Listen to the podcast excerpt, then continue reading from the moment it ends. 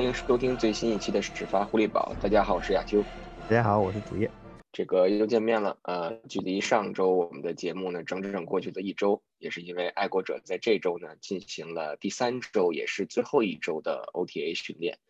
这周的训练呢，跟之前相比，其实没有太大的变化，可能唯一的变化就是增加了一次训练。因为在最开始的时候，我们给大家介绍过，爱国者整个的 OTA 一共安排了十次训练。那在前两周呢，分别安排了三次，而在这周呢，呃，塞满了四次。在这四次里呢，也是在昨天美国时间美东的周四，安排了第三次，也是最后一次。媒体的公开训练是 OTA 期间的媒体的公开训练呀，秋。对，飞哥这点强强调的非常好。对，那但是昨天因为我们两个这个时间上的问题呢，都没有去现场去参加这个或者说去观看的这个 OTA 的训练。但是呢，我们还是照常呢，在今天在美东时间的周五晚上，给大家总结一下刚刚过去的这一周爱国者的四堂 OTA 训练有什么值得我们大家去。注意的，或者是有什么大家值得去玩味的。首先，第一点，我觉得还是按照常规吧，我们聊一聊这个人员的出席情况。因为呢，其实，在第三周的 OTA，我们还是看到了或多或少的看到一些惊喜，也是在我们之前一直聊到的很多的老队员陆陆续续的回来了。我们在上周其实就已经看到了 D Mac，那我们在这周呢，其实看到了 High Tower，然后看到了新签的自由球员 Matt Juden，但是我们。还是有两个，应该是三个球员，始终没有见到。第一个呢就是脚卫 Gilmore，第二个呢是踢球手 Nick f o l k 第三个呢就是进攻的左截锋 Isaiah Wayne。这三个人其实 Gilmore 我有在追踪他的这个社交媒体，他应该每天是还都在坚持自己的训练，而且他应该正常的话有。如果我没有判断错误的话，他应该就在 Boston 或者就在 Massachusetts。但是至于另外两个球员，我就不知道他们的去向了。这个这个信息很重要，因为下周今天的到今天为止结束的这个 OTA 的训练，实际上是 optional 的，就是球员们可以来可以不来。所以有些球员选择不来，或者有些球员选择迟到啊，比如说像 High Tower 啊啊这些球员这周才露面。啊，这些是可以可以接受，但是从下周开始，变成了一二三三天是 mini camp，这 mini camp 是 mandatory 的 practice，也就是说所有球员都必须露面。亚秋刚才你谈到了 Gilmore，他如果在波士已经到了波士顿的话，他下周就必须要来到吉列吉列体育场参加训练了，除非他 hold out，比如说他跟爱国者的合同没有谈拢，或者因为种种原因他决定不参加爱国者的训练，给爱国者一个下马威，不排除这种可能性。我们静观其变吧，下周一我们就可以知道答案，不需要等到周二。可能性还是比较小的，因为一方面，如果真有的话，那这个保密工作应该是做得非常好。因为到目前为止，我们确实没有听到任何的风声说 Gilmore 在和爱国者第一在和爱国者谈续约，第二就是可能会采取一些 hold out 等其他措施来迫使爱国者给他。无无论是提供新的合同也好，或者是涨薪也好，但是我们目前为止没有收到这方面任何的消息，所以我们就姑且的理解为他可能简单的在进行一下进行一些自己的这种训练，然后等到这种强制性的训练的时候才回来，因为毕竟也不在乎这点奖金，对吧？我觉得这三个缺席的人里面呀，就有一个人就是 Isaiah Win，他到现在还没有回来，我觉得有点啊。有点奇怪，就是他不应该这么长时间，呃，杳无音信。呃，说杳无音信可能说的有点过，但至少这么长时间他都没有出现在训练场上。这进攻锋线所有球员都到齐了，四分卫也到齐了。作为最重要的位置左接锋，你始终没有露面。呃，这我觉得有点奇怪，不知道他他这个球员到底是因为什么原因？是不是因为呃对疫情的 concern，对疫情的这些担心造成了现在的？现在的迟迟没有没有出现在训练场上，没有出现在狐狸堡，呃，我们也不得而知。因为呃，从周中的训练中，我们可以看到，实际上他的缺席对爱国者锋线的调整，还是对爱国者锋线的训练还是很重要的。因为呃，影响还是蛮大的。因为缺了左接锋，在锋线上，爱国者就不得不进行上人员上的调整。因为在 tackle 这个位置上。我们都知道，left tackle 实际上在一个球队里的位，在在锋线上，尤其对于右撇子的传球传球的四分卫来说是最重要的位置。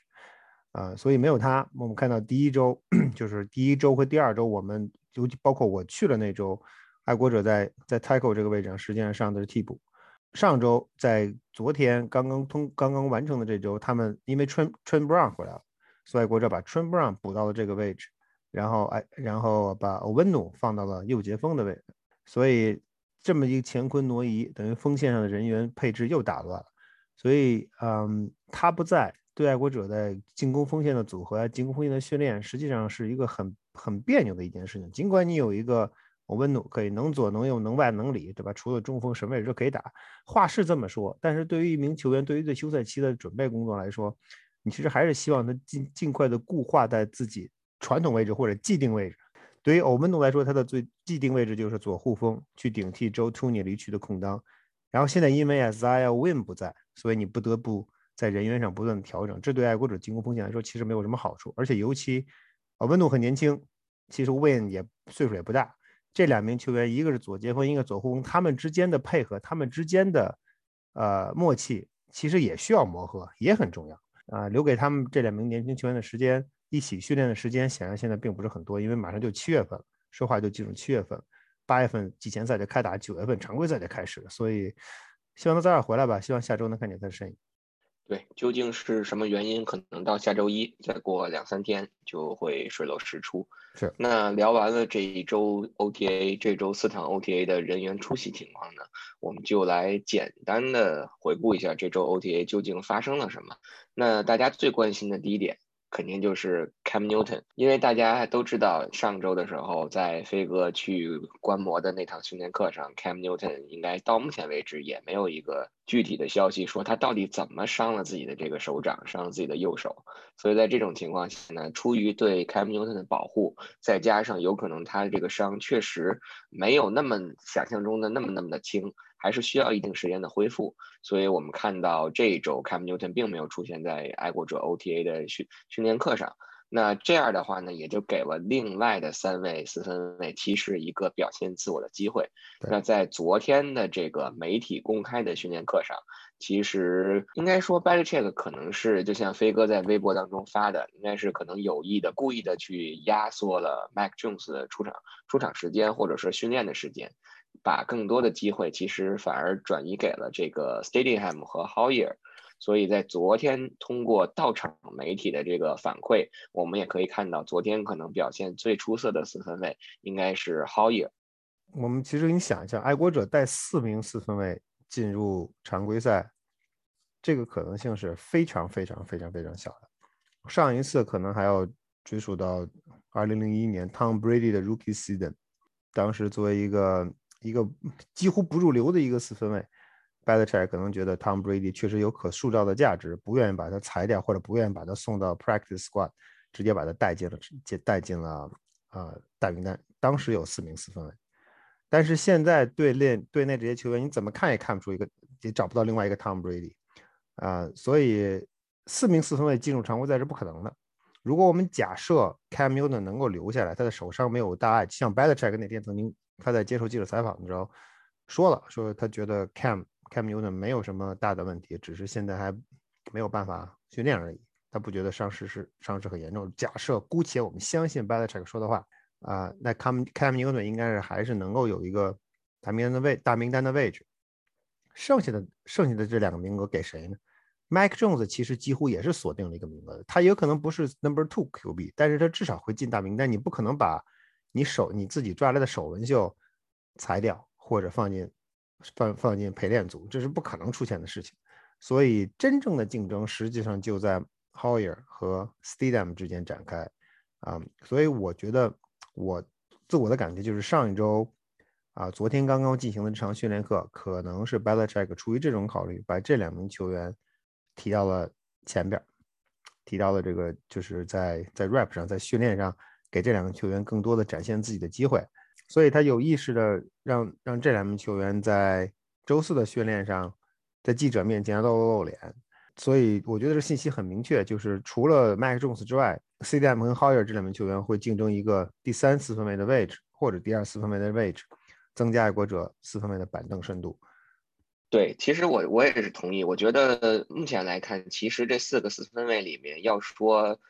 大名单位置最稳定的，其实不是 Cam Newton，反倒是 Mike Jones。但是他稳，并不代表是他就是一定是能作为这个首发的四分卫。所以从这个角度上来讲，如果 Cam Newton 的手伤没有那么那么严重的话，可能还是能。暂时去去锁定一个首发的位置，所以刚才飞哥说的非常有道理，就是其实故意的去增加 Stadium 和 Hoyer 的时间，也是为了给他们更多的机会，能去争夺最后姑且算为最后一个四分卫的名额。那说回这个 Mac Jones，其实昨天呢，Mac Jones 呢也是举行了他在加盟爱国者以后，应该说是第。二次记者发布会，因为第一次的时候是他当时被选中嘛，选中了以后立即就举行了一个发布会，当时我我们也去参加了。紧接着就是他来到这个激烈体育场，然后去被这个 Craft 先生授予一个球衣一号的球衣，这也是爱国者之前我们讲过每年的对于首轮秀或者说是第一个新秀的首秀的一个传统吧。那昨天这次其实也就就是在加盟爱国者。两个月被选中，两个月以后，两个多月以后，第二次或者第三次真正的和记者继续去见面。飞哥应该也是参加了这个记者发布会吧？有没有什么值得跟我们去分享的？有一个就是我觉得给我的感觉是，这个小孩儿就是 Mac Jones 啊，很上道。Belichick，我那天我在微博里说，呃，他他在训练中的这种安排，有意把 Jones 放到了第三位。啊，可能有一有一点点他自己通盘的考虑，因为那天那天 Mac Jones 记者新闻发布会，总共有多少人参加？在那个 Zoom 的那个 meeting 里边，总共有接近六十个人，五十八个人。我最后我最后来在快结束的时候，我有意看了一眼，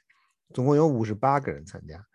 然后这这个数字其实已经相当相当惊人，相当相当可观了。然后同时，因为问 Mac Jones 问题的人太多。也是在最后的时刻，当爱国者的 PR Stacy James 在宣布这个发布会要结束了，最后一个问题了。我点开了那个呃提问人员的列表，大概还有七八个问题没有回答或者没有被点到，就可见媒体对他的关注程度。然后在那些人里面，很多人我我很多人的名字都是第一次见或者很少见，所以所以媒体对他实际上是非常非常关注的。但这个这种关注是完全可以理解，也是很正常。可是，对我觉得从 Belichick 角度来说，他可能会有意的，因为他肯定知道今天是谁去参加新闻发布会，他肯定会有意的为麦克 Jones 降降温。你不能把他把他给捧杀了，对吧？我我不能让我的这名首名四分卫，因为首轮四分，比如在训练中表现的非常出色，然后你们在在你们都看了训练，然后你们在新闻发布会上再一通把他把他使劲的吹捧。这没这小孩可能对他的成长并不是很有利，所以有意识的把他压了压。我觉得这可能是 Belichick 自己的考虑，否则的话你很难理解，在之前公开之前三次公开训练课上，Mac Jones 都是铁打的，非常明显的二号选择，怎么突然间到了他马上就要面对媒体的时候，在第三次或者是最后一次 OTA 的公开训练课上，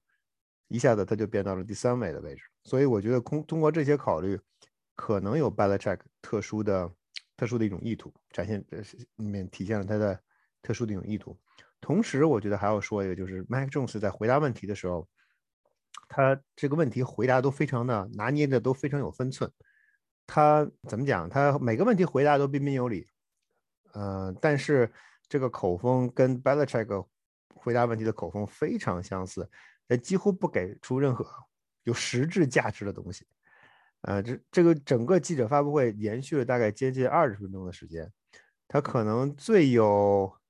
怎么讲？可能最有最让人听着有点意思的事情就在于，有记者问到了他的，就是他对爱国者的 playbook，对爱国者的这个新秀学习有什么感受？他他说的就是实际上他抛出了他这个两两个水桶的理论，呃，你不能让你的自信太多，同时你也不能让你的这个自自信太少。这这这水桶的水要平，然后同时谈到了爱国者的 playbook，说我现在仍在学习，觉得每天都有所改进。可这些都是大话，但是没有任何没有透露出任何的欣喜，这这从始自始至终他的表情都非常的平淡，所以从这点来说，我觉得我反倒是觉得这这个这名球员至少在在符合爱国者的这个这整个球队文化上，应该是一个不错的怎么讲？应该是一个不错的选择。他而且同时显然他对 Belichick 的怎么应付记者的这套呃这套手法已经烂熟于胸。这个应该就是像我们之前说的，在像 Mac Jones 这种非常受记者关注的球员加盟爱国者以后，第一件事应该接受的不是一个 playbook，而是一个怎么答记者问。而且你想想，对亚秋，你想想他这么聪明的一个孩子，他聪明到他的 GPA 是全 A，对吧？然后聪明到他三年就能念下一个硕士学位。我觉得现在你想。James White 刚刚完成了自己的自己的拿到了自己的这个学士学位，Mike Jones 就用三年的时间一边打球一边拿了个硕士学位，所以他的他的智商应该是很高的。我觉得应该很快他就知道该说什么话，该做什么事儿。嗯，所以他在他在球场上的表现是一方面，但至少他在场下显然已经非常的非常符合爱国者的这个风这这个风格了。说完了，Mike Jones，其实从昨天的媒体公开的 OTA 的训练课上，我们还有一名球员非常值得关注，那就是 High Tower High Tower。出现在了 OTA 的训练场上，那关于他之前说这个赛季可能会退役的这个谣言也就不攻自破了。我们可以看到 Hightower 回到这个训练场上，然后和自己的包括自己的这个老队友、老朋友这个 Calvin Noy 回来。我爱国者的官网特意抛出了一照片，就是这两个兄弟、这两个老伙计，真是笑口常开、非常开心的那那那一张照片。你也可以看出这个 Hightower。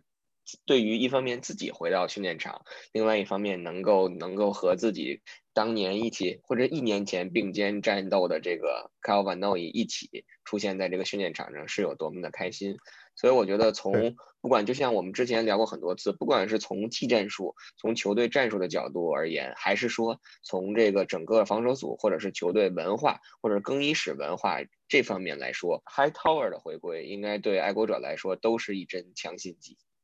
这是毫无疑问的，这是毫无疑问的。High Tower High Tower 的回归对爱国者对爱国者的防守组来说非常非常重要。我之前曾经咱们说过，就是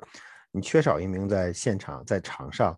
能够，因为你在场下在哈斗的时候，或者你在在在进攻方哈斗的时候，你防守组你还可以戴着耳机，还可以通过教练啊教练跟教练的沟通。但是当你当你这个这个 Play Clock 降到十五秒的时候，当这个话这个话这个这话通话的这个线路一旦被切断，在场上的球员听谁的？只有听场上的，就是防守组的核心的。防守组的核心是谁？上个赛季可能防守组都没有核心，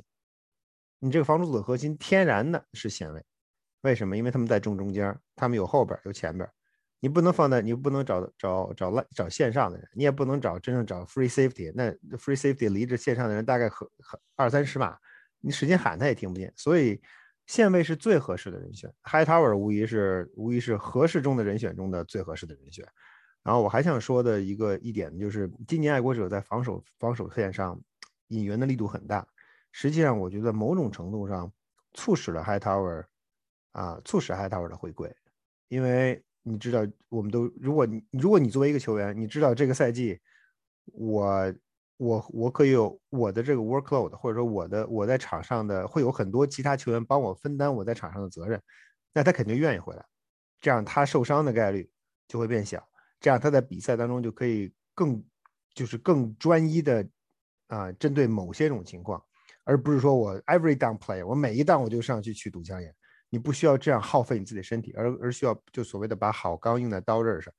你在最关键的时刻我把你放上去。啊，出工出力，所以我觉得这些因素都是促使 High Tower 回到爱国者的一个一个原因。今年是他合同最后一年，啊，所以明年怎么样我们也不知道。他是否会今年打完之后退役，我们也不清楚，因为这个 NFL NFL 的这个周期非常非常短，啊，几个礼拜的情况就会有翻天覆地的变化，所以我们静观其变。但是我觉得 High Tower 从一九赛季来看，一九赛季的 High Tower 表现其实非常出色。二零二零我们不知道，二零二一赛季休了一休整了一年，他其实我觉得这个赛季对于他来说应该不会非常困难。如果在这样的基础上，他二零二二赛季是否还会再打球，我其实还是持乐观态度的。而且他如果他要再打球，他离开爱国者的可能性也非常低。嗯，所以希望他能够继续在球队中起到起到关键的作用，尤其那些年轻的线位，比如说乌舍，比如说上个赛季的 a f r a n Jennings，同样也是巴马的，作为他的作为他的学弟，好好传帮带，为爱国者继续贡献自己的力量。而且他的角色特别像 j e 的 Mail，就是他是一个我们听过 High Tower 的新闻发布会，还有包括 High Tower 之前的那个 Sound Facts，就是你听他的在场上的跟球员的。跟球员的讲述，其实他是一个很聪明的人。你记大家记得在我们讲到记得他在 Super Bowl 上 Super Bowl 五十一届 Super Bowl 上造成啊 m a d r a n 吊球那个，那是非常关键的一个 play，几乎基本上扭转了比赛的局面的那个 play。他当时他就能够想到我我我选择一个角度躲在 Freeman 和四分卫的，用利用 Freeman 来掩护我，这样四分卫看不见我，然后我从边上绕过去去造去造成吊球。所以他在场上头脑非常清醒。他在场下坐在板凳上，就可以跟队友讲当时我是怎么想的，我为什么这么打。这比赛还在进行当中，所以他的他的脑子非常清醒，他而且他能非常清晰的判断的场上局势的变化，同时还给对手队友讲清楚。所以我觉得他还不仅是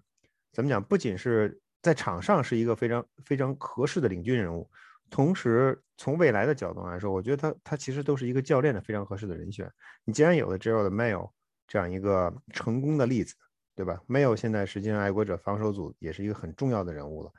那在教练组里面，这实际上也是一个很重要的人物了。那等以后，等等到 High Tower 在他球员生涯结束的时候，其实爱国者不妨把他揪回来，继续当教练。通过种种的种种考虑，我觉得他今年今年打是完全是正常的一件事情。明年很有可能还会继续。然后，然后他退役了以后，回到爱国者继续当教练的可能性也仍然很大。对这个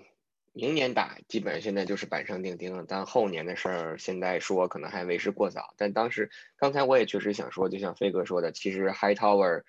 这个赛季就是即将开始的这个赛季，也是他这份合同的最后一年。但其实他的这份合同对于爱国者今年的薪金空间来说，他现在是爱国者所有球员里薪金空间第二高的。他对整个薪金空间的。Heat 就是对占用的薪金空间达到了将近一千二百五十万，那第一名呢其实是 Gilmore，大概是一千六百万出头的样子。然后这样数下来，第一 Gilmore，第二 High Tower，第三就是 D Mac。呃，Devon 这个赛季对爱国者薪金空间的影响，基本上大概是在一千一百万，一千一百万左右。所以其实我们可以也可以从另外一个角度可以看出，在爱国者。占整个薪金空间前三名的球员都是在防守组，而且都是在防守组非常关键的位置。然后还有一点可能就是想说，因为上个赛季我们知道这个 High Tower 选择了这个退赛，那上个赛季更多的在场上，如果大家仔细去看的话，就是在整个防守组有一名球员后面的头盔上会有一个绿色的一个标志，这个标志也就是代表着说这名球员他的。他的头盔里是有这个耳麦的，他可以听到这个防守组、防守组的教练和他的这个传话。那上个赛季因为 High Tower 的退出，那这个头盔或者是这个角色很自然的就传到了 D Mac 的身上。但是毕竟 D Mac 站身居二线，毕竟还是离前场、离离前线的防守比较远，所以很多的时候你可以看到，有些时候我们看到的是 Adrian Phillips。上到这个 box 里，或者是在前面去喊话、去提醒队友。那这个赛季随着 High Tower 的回归，这个角色或者说这个任务，非常自然的就会重新回到 High Tower 的身上。对，说完了爱国者，简要的回顾完了爱国者第三周的这个 OTA 呢，其实我们还有一个球员，然后想跟大家聊一聊，就是之前我们一直在说的，我在两周前的节目里，我们当时也分析了，就是。之前在这个自由球员是应该不是自由球员，就是说在这个球员市场上最火热的 Julio Jones，我们当时也讨论说他究竟能不能来爱国者。那在这周呢，新闻也是尘埃落定了，Julio Jones 最终加盟了泰坦。其实也不太出我们的意料，因为在最开始我们在聊的时候，当时我们就说，其实对于 Julio Jones 来讲，然后当时。不管是从这个博彩博彩公司给出的赔率也好，还是从新闻媒体传出来的，最有可能的两个落脚点就是泰坦和爱国者。然后，但是哎，因为泰坦那边毕竟 AJ Brown 的这个 recruiting 的技能可以说是拉满了，那很自然的就把这个 Julio Jones 交易来了。飞哥觉得这个爱国者没有交易来这个 Julio Jones，会不会有一点可惜，或者说其实是一个比较明智的决定？我觉得完全不可惜，因为你建队嘛，总有一个总有一个建队的思路。如果现在现在是二月份，Super Bowl 结束之后三天，那胡里奥·詹姆斯如果被挂出来了，结果你没有抢到，你会觉得很可惜，因为你不知道爱国者是要打什么牌，你不知道爱国者队里有什么人，尤其在二月份的爱国者仍然是千疮百孔的状态，什么都没有，一无所有的状态，家徒四壁。你当然来张床就要，来一个柜子也要。哪怕来把椅子都比都比什么都没有强，可是现在已经到了六月份，爱国者的舰队思路其实现在已经很清晰了，啊，有我们因为互留重视进攻组嘛，所以我们进攻球员嘛，所以我们就从进攻组的角度来看，嗯，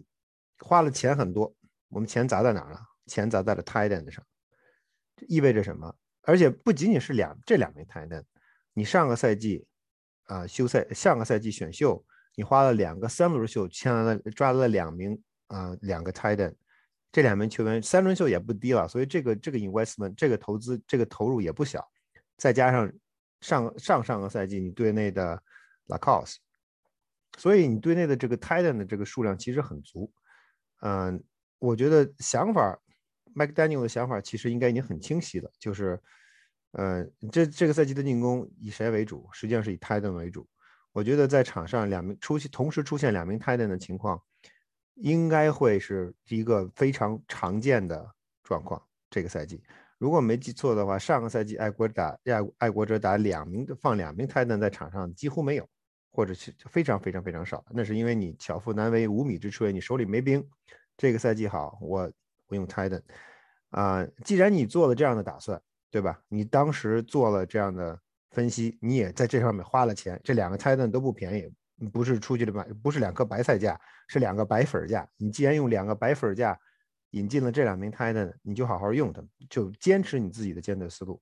同时，另外一个另外一个思路是什么？就是我觉得你也并不是说没有引进 Receiver，你 a g l o r 不少钱花了，虽然 Born 的钱不贵，五六百万美元，但是也是一笔钱也花了，你也弄进了。同时，你队内还保留了你 Kill Harry，为什么保留 Harry？我们不知道，也许教练组看到了他有闪光的地方。呃，希望他这是这是职业生涯的第三年了，对吧？你也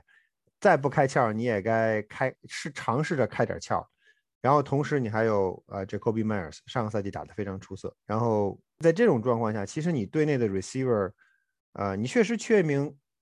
所谓的真正的纯粹的 X Y 接手。但是多少年了，你一直也没有纯粹的 X Y 接手。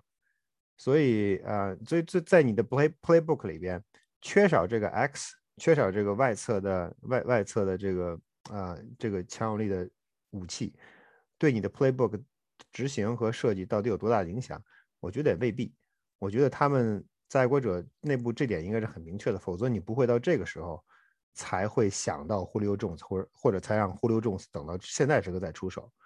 嗯，所以这个这个思路已经很清楚了，对吧？然后同时还有一点，大家我们之前一直在谈到，爱国者实际上因为你四分卫年轻。之前我们之前 b a l c h e c k 其实意识到意识到这意识到过这个问题，他等于用这个赛季的引援来解决这个问题，就是他队内的球员不断的在年轻化，尤其朱林·埃德曼退役之后，你队内进攻组能打上主力的老人，三十岁以上的球员都不多了，几乎没有。所以在这种状况下，你球队的建队的思路就是要以年轻化为主。那你引进一名马上，如果到明年明年就三十三岁的一个。老外接手，啊，你的意义就是你的这个意义何在？你用通过引进的这名球员，就打破了你，打破了你的舰队的另外一个想法，就是去进攻锋进攻进攻组要年轻化。因为大家要想到，你这名球员来了之后是三十三岁，这个赛季打完了，下个赛季他就三十四了，那你怎么办呢？你这个你就用一千多万美元租他一个赛季，打一个赛季吗？还是你的 Mike Jones 今年？Mike · Jones 我们都知道是爱国者的爱国者的未来，那今年这个未来可能我们希望他能打出来，但他万一要是 Rookie Season 打不出来，那他明年才能真正由他真正开始啊进入 NFL 角色，开始能够统治这个统治你的进攻组，然后到时候你一看说，哎，我的这进攻组不错，我的这两个 tight end 才二十七八，年龄合适，我的外接手二十八九，年龄也合适呀。等会儿这还有一个外接手，今年都三十六了，怎么办呢？而且再你再一算账本，发现你还得还得配他，还得给他花，在他身上花一千五百万美元，这是一个很不划算。对于爱国者而言，我们不说田纳西的情况，这个每个球队的具体情况不一样，每个球队的想法也不一样。我们从爱国者的角度来说，呃，你这你这笔钱花的其实并不划算。嗯，这些这些说完了，我们还要再说一点，就是你现在的狐狸又重还是几年前的狐狸又重三十三岁的狐狸又重还是三十二岁的狐狸又重三十三岁的狐狸又重还是三十一岁的狐狸又重这些都不知道。啊，只有很多很大的未知数在这里边。嗯，所以我个人认为，没有没有引进胡流这种子，实际上是一个很很爱国者式的做法，而且我觉得是个正确的做法。只是在，只是球迷可能觉得哎有点失望，但是但是怎么讲啊？假球你可能会比较失望，但是我觉得是一个挺正常的事情。我希望他们按照自己的节奏。既然你已经有了想法，既然你已经有了舰队的这些一块一块的积木，那就用你现在手里的球手里的这些积木，构建你自己理想的球队。而不是说，哎，那个东西也不错，我也想把那个拿过来，打破你自己原有的设想。对，飞哥说的这点对，其实，呃，我也谈不上失望吧。可能本来这个想让爱国者交易来这个胡流重死，如果于情上去说，可能有点 wishful thinking 的这种感觉。但是确实从讲道理来说，确实也不太应该去交易这个胡流重死。刚才飞哥说的一个词儿，我非常同意，就是。很爱国者式的这种决策，因为如果咱们仔细去看看这个 Titans 用的这个筹码，一个明年的二轮签加上一个就是有条件性的 conditional 的这个四轮签，你说爱国者出不起这个价吗？肯定出得起，对吧？但是肯定是因为应该是衡量过了以后，觉得这个 Julio Jones 可能一个二轮加上一个有条件的四轮。并不是那么的划算，因为我我纯去从个人角度去揣测，我觉得一方面可能是想把这个 Nkl Harry 出手，但是这个 Harry 自己值多少钱我们不能说。另外一方面就是说，我们在这个 Titans 交易来 Julio Jones 以后，我们就会会发现，其实 Julio Jones 并没有去重构他的合同，也就是说他在下个赛季，在即将开始的这个2021赛季，他的工资就是一千五百万。Titans 就是全额吃掉了 Julio Jones 的这个合同，那在这种情况下，这不是爱国者想去做到的，也不会想去全额吃下这一千五百万的合同。那 Titans 我们也看到了，这个 Titan Hill 也为此重构了自己的合同，去释放更多的空间。从爱国者的角度来讲，目前的薪金空间大概还有一千五百万吧。应该大概是这样的一个空间，呃，爱国者过去的几个赛季，每个赛季都会带至少五百万左右的这个薪金空间进入到这个赛季当中，所以不可能在这个赛季开始前就把它全额的用到这个 Julio Jones 的身上。另外一方面呢，确实我们没有一个 X 外接手，这个是我之前也在提到，当时也提到的，我说如果说你在引进了这么多自由球员。在进攻组引进了这么多球员以后，大家都知道你想怎么打。那这个时候，如果你再能引进来一个 X 来接手的话，你可能会让对手就是顾此失彼，不不太去清楚在防守端究竟应该把自己的这个重兵放到哪。但是刚才我同意飞哥说的，当你在引进了，在你在就是忽略重视。提出要被交易之前，你已经在进攻组上在进攻砸重金签下两个 Titan，还签下两个外接手。那在这种情况下，你可能早就已经确定了自己在这个赛季进攻的思想、进攻的核心。那在这种情况下，可能重新去打破，就为了一个忽略重视去打破这种已经构思好的这种思路，可能确实是不太划算。所以我觉得从这个角度上来讲，非常可以理解。但是你说。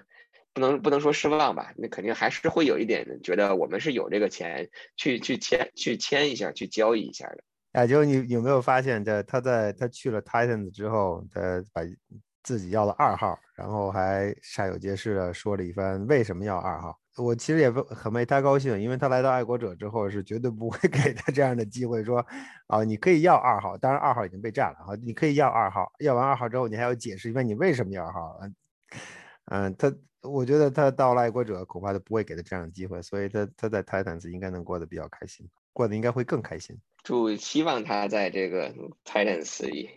一帆风顺吧。当然，这跟我们也没有什么太多的关系，但其实有可能这是潜在的一个季后赛的竞争对手嘛，对吧？是，所以我们希望到时候再看吧。说完了爱国者第三周，也就是最后一周的 OTA 的训练，然后我们简单的聊了一下 Julio Jones。那接下来我们就会把目光把放到下周开始的 Mini Camp。对，下周开始的 Mini Camp 呢，爱国者一共安排了三天，会在美东时间的周一周二周三来进行。就像飞哥在最开始提到的，这三天的 Mini Camp 对于爱国者来说其实是一个强制性的。那在这个时候，所有的球员，所有在大名单上的球员。就必须出现在爱国者的训练场上，而这三天的 mini camp 的训练呢，也都会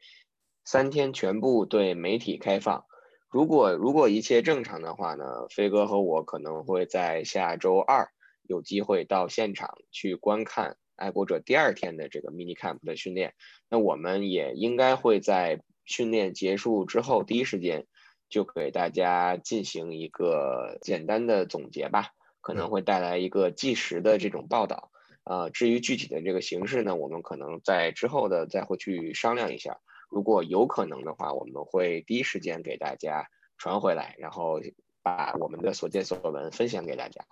是的，呃，因为啊，mini camp 非常重要，啊，之所以说的重要是，刚才我们说过了，它是所有所有球员必须出席，如果有人不出席，那问题就比较严重。再一个方面呢，就是呃，Belichick 一直曾经说过，就是或者不，其实不仅仅是 Belichick，很多教练都说过这样的问题，就是 OTA 和和 OTA 之前的 workout 对球员来说，实际上仍然是一个 teaching 的，对教练和球员说都是一个 teaching 的 process，就是我还是